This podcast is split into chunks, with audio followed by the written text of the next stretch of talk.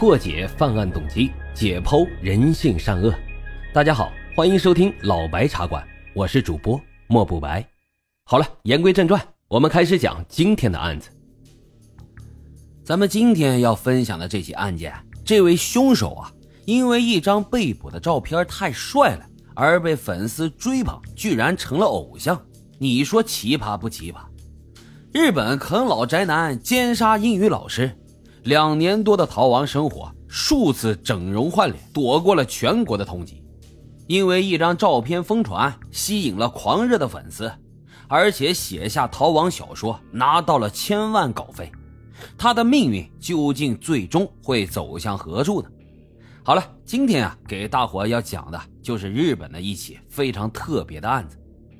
二零零七年三月二十六号凌晨十二点半，千叶县行德警察署接到了一通报警电话，日本最大的英语私教机构 Nova 东京分部打来的电话，说他们机构里面一个名字叫做林赛霍克的英语老师，自从前一天下午去上课之后，人就失踪了，距离现在已经失联十四个小时了。警方询问了林赛的两名室友，室友们都说。当天，林赛是去给一个名字叫做市桥打野的日本男子补课的。警方立马就前往了市桥打野的家里面，家里面并没有人，屋里面呢也很干净。唯一奇怪的是，阳台上面放着一个长一点二米、宽零点七米、高五十公分的浴缸，浴缸里面塞满了土。一个刑警按了按这浴缸里面的土，发现土质十分的松软，应该是刚放进去的。于是他试图用手去刨开这表面的土，但是赫然发现一截人腿从土里面露了出来。他赶紧叫来了其他几个警察，几个人合力把土刨开，只看见一具女尸一丝不挂的被屈膝放在了土里面。她双手双脚都有被绑的痕迹，浑身上下都是被殴打留下的淤青，右眼角高高的肿起。经过鉴定。这一位就是失踪的英籍女子林赛霍克。林赛霍克啊，一九八四年十二月三十号出生于英格兰的考文垂。零六年从利兹大学毕业之后，本来想着继续读研的他，打算先休息一年。零六年十月份，他先去了东京，在英语机构里面当起了英语老师。林赛呢，很喜欢日本文化，有空就拿着相机走在东京的大街小巷里面。每天都会和家人用视频分享自己当天看到的新鲜事物。和林赛一起住的还有两个室友。二零零七年三月二十号，林赛像往常一样上完课乘地铁就回公寓了。然而在地铁上面，一名日本男子走近了他，试图搭讪他。这男人问他：“你是英语老师吗？”林赛当然没有承认。但是这男人并不肯罢休，就跟着林赛下了地铁。然后骑着自行车尾随了他一路，一直到林赛的公寓楼下。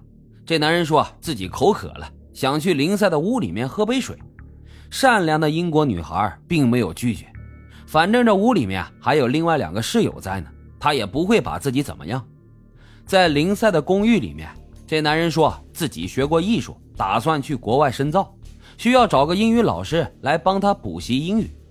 随后，他立马给林赛画了一幅肖像画，并且在肖像上签上了自己的名字——市桥达也。市桥达也啊，一九七九年一月五号出生于日本的岐阜市，后来随家人搬到了距离东京四十公里的千叶县。母亲呢是一个牙医，父亲也是医生。二零零五年，市桥达也从岐阜大学的园艺专业毕业之后，并没有找工作，而是做起了一个啃老族。他一个人住在千叶县的市川市，每个月呢都要让父母寄十万日元的生活费。